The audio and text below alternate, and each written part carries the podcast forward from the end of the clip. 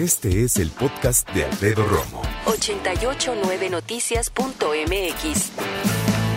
Vamos a platicar de un tema que tiene que ver con la masculinidad y que tiene que ver con esta, ¿qué será? Especie de comportamiento nuevo, un nuevo razonamiento, un nuevo paradigma, una nueva respuesta de nosotros como hombres en la sociedad, pero nadie realmente se ha sentado a explicarnos qué se espera de nosotros en este nuevo milenio, eh, en esta nueva masculinidad tan incluyente, tan respetuosa, pero también eh, que está tan pegada a este siglo anterior y ese comportamiento que todavía arrastramos, ¿no? De eh, machismo en un país lleno de, y perdón, pero feminicidios, de faltas de respeto, de cosificar a la mujer y a la feminidad.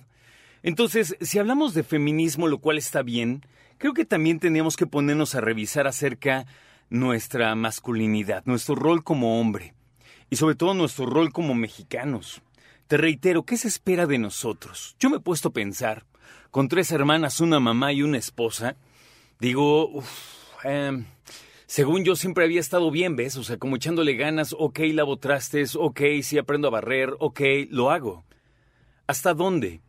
Y más en una situación como la mía, no sé tú, en donde tengo cierto tiempo libre en casa y en donde para mí los, las labores del hogar ya son como muy cotidianas. Y cuando platico con amigos, así como, ¿cómo, güey? O sea.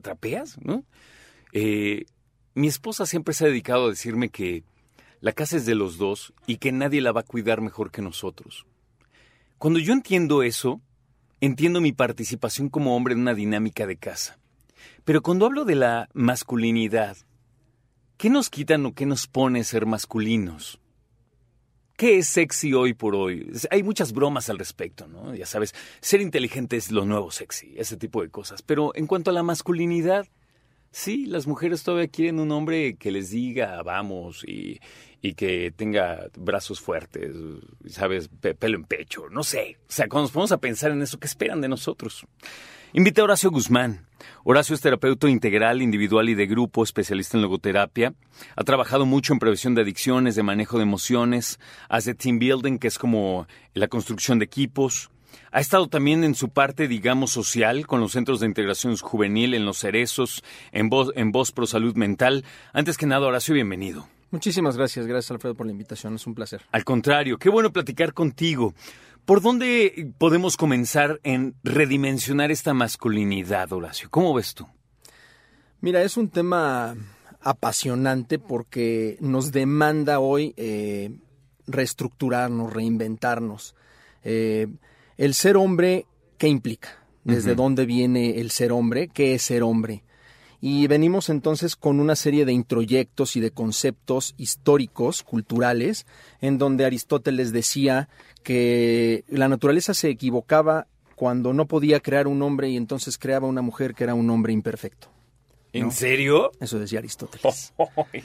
y, y, Zaratustra decía que, que, la mujer tenía que hacer reverencia nueve veces antes de amanecer en la mañana, tenía que hincarse y, y cruzar los brazos y preguntarle a su Dios qué era lo que quería para ese día. Oración entre comillas con dedos, por cierto. Sí. Y, tenemos eh, eh, legislaciones antiguas, los tratados de, París de mediados del siglo XV, hablaban de que el hombre podía golpear a la mujer, inclusive si se sentía eh, reprendido en la calle, inclusive fracturarle la nariz, y así lo decía textual, para humillarla y dejar en claro que no podía tener estas actitudes. Acabas de decir algo importantísimo que es cómo el hombre ha cosificado a la mujer, cómo hemos violentado históricamente a la mujer. Eva es terrible, ¿no? Nos dio la manzana y pobres de nosotros que fuimos expulsados del paraíso. Claro, claro, Y entonces eh, vamos creyendo y creciendo con estos, pero no una vida de 40 años, sino una vida de miles de años. Entonces esto es histórico y no solamente en los países latinos. Es un tema que sobre todo se ha acrecentado en el proceso eh, de las religiones, ¿no? Y sabes que cuando lo ves así, a mí sí me llama poderosamente la atención, no me quejo, ¿eh? Pero sí me llama poderosamente la atención que a ti y a mí, a nosotros que estamos vivos en este instante de la humanidad, nos tocó vivir esta búsqueda de equidad. No sé si ya la tenemos, según yo no, pero sí esa búsqueda. De todos los hombres que han existido en la humanidad, nos tocó a nosotros. Y creo que eso es muy importante. Yo digo que es una bendición. Yo fui educado por una madre, por una mujer, sola, viuda, y ahorita que comentaba respecto a las hermanas, la esposa, y bueno, este, se viven situaciones para padres, ¿no? Y no solamente es barrer, trapear, sacudir, no se caen las manos por esa historia, sino en esta parte que mencionabas de, de, todo el manejo de emociones, ¿cómo es posible que el hombre se reinvente y se reestructure desde dentro, desde un concepto del ser?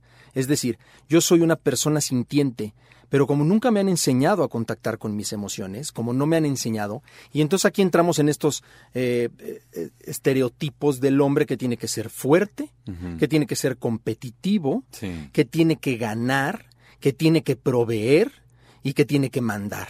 El que sale a cazar, el que resuelve siempre, ¿no? El proveedor. El proveedor. Pero eh, fíjate que históricamente este fenómeno es extraordinario porque cómo es que el hombre ha empujado a la mujer a las nuevas maternidades y las nuevas feminidades. Entonces es un tema que no puede ir uno sin el otro. Sí, totalmente. Entonces la mujer cuando se ve desplazada y se ve sometida y se ve cosificada y se ve aislada, y ahí hay un tema importantísimo respecto a la sexualidad con la mujer, en donde para ser mujer hay que ser madre y para ser madre hay que casarse y entonces, cuando la mujer ve violentado en, nuestras generaciones, es decir, nuestros padres que empiezan los divorcios, en ese momento, ¿cómo es posible que la mujer empieza a salir a trabajar? Y ahí empieza el gran cambio entonces para la masculinidad. Es que sabes qué, que la que sale ganona en términos de crecimiento es la mujer. Porque el hombre no, el hombre sigue haciendo lo que, lo que hace siempre. la mujer sí hace esta duplicidad, vamos a ponerlo así. Si ya vamos a ser hombres partícipes, que busquemos la equidad con la mujer, que vamos a compartir la responsabilidad criando a los hijos, esos papás tan aplaudidos hoy, desde levantar, bañar, alimentar, cambiar, lavar, todo lo de los niños, también lo de la esposa, ¿sabes? O sea, eh, si tanto nos gusta la tecnología, somos hombres que ya le entendemos a la lavadora. De verdad, ¿eh? O sea, yo llegó un punto que cuando vi una lavadora así dije, pues esto qué onda. La verdad, ¿eh? O sea, decía, ¿por qué tiene tantas perillas?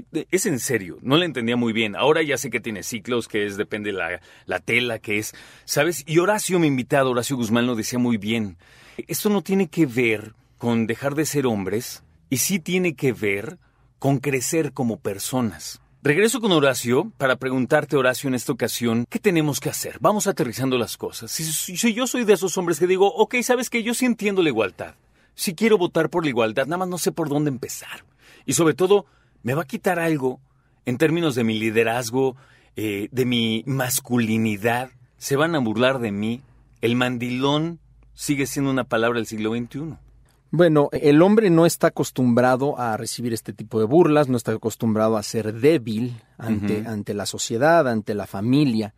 Y aquí empezamos por lo que es el estructo familiar para pasar al, estructo social, económico, cultural y mundial, ¿no?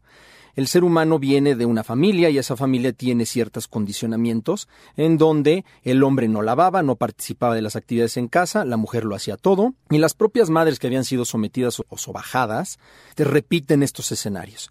Hoy en estas nuevas maternidades y feminidades en donde muchas mujeres están solas porque los hombres salen de esta obligación, de, se deslindan de las obligaciones de proveedores que venían teniendo y que para tener un control económico, este psicoemocional, etcétera, etcétera. Ahora, ¿en dónde empieza a redimensionarse la masculinidad? Sin duda en casa desde que un bebé nace, cuando es amado y apapachado, cuando el hombre participa en las actividades propias del hogar, pero también de la crianza de los hijos, del cuidado natural, y empieza a cambiarse él como un proyector de lo que su hijo va a hacer, porque la palabra lleva, pero el ejemplo arrastra. ¿Cómo empiezo yo a permitirle a mi hijo en esta contención desde pequeño a que exprese sus emociones, a que contacte? Y ahí empieza un cambio vital y fundamental. Y nosotros somos una generación que tenemos que cambiar muchas cosas y que hemos vivido cambios brutales, abismales. Y esto nos ha hecho, nos ha llevado a una exigencia muy alta, en donde hoy tenemos que entender estos cambios tan importantes, en donde hoy la mujer es más proveedor que el hombre. Sí, tienes toda la razón.